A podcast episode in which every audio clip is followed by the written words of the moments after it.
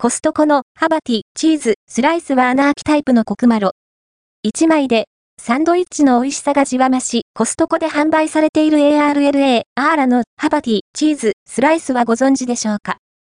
ボコボコと開いた穴、チーズ愛が特徴の厚めのスライスチーズです。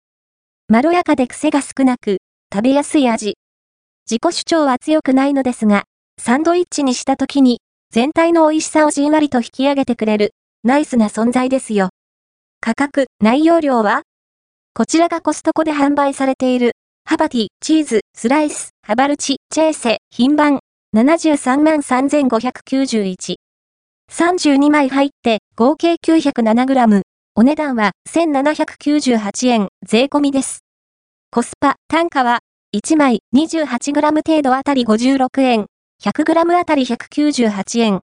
デンマークの乳製品メーカー、ARLA、アーラの商品。本品は、ARLA、USA によりアメリカで製造され、コストコが輸入したものです。チーズ愛のスライスチーズ集めにスライスされたチーズが16枚重ねかける2となっています。1枚ずつ剥がしやすいよう、白い紙を挟んでありますよ。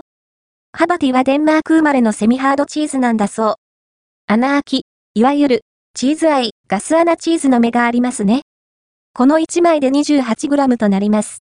スーパーで見かけるスライスチーズ7枚入りで 112g が1枚 16g なので、1.76倍のボリューム感です。どんな風味？このハバティ、チーズ、スライス自体はまろやかな味わいで、軽いミルキー感がありつつ、癖がなくてとても食べやすいですね。自己主張はあまり強くない印象ですが、サンドイッチの具材として使用した時に、じんわりといい仕事をしてくれます。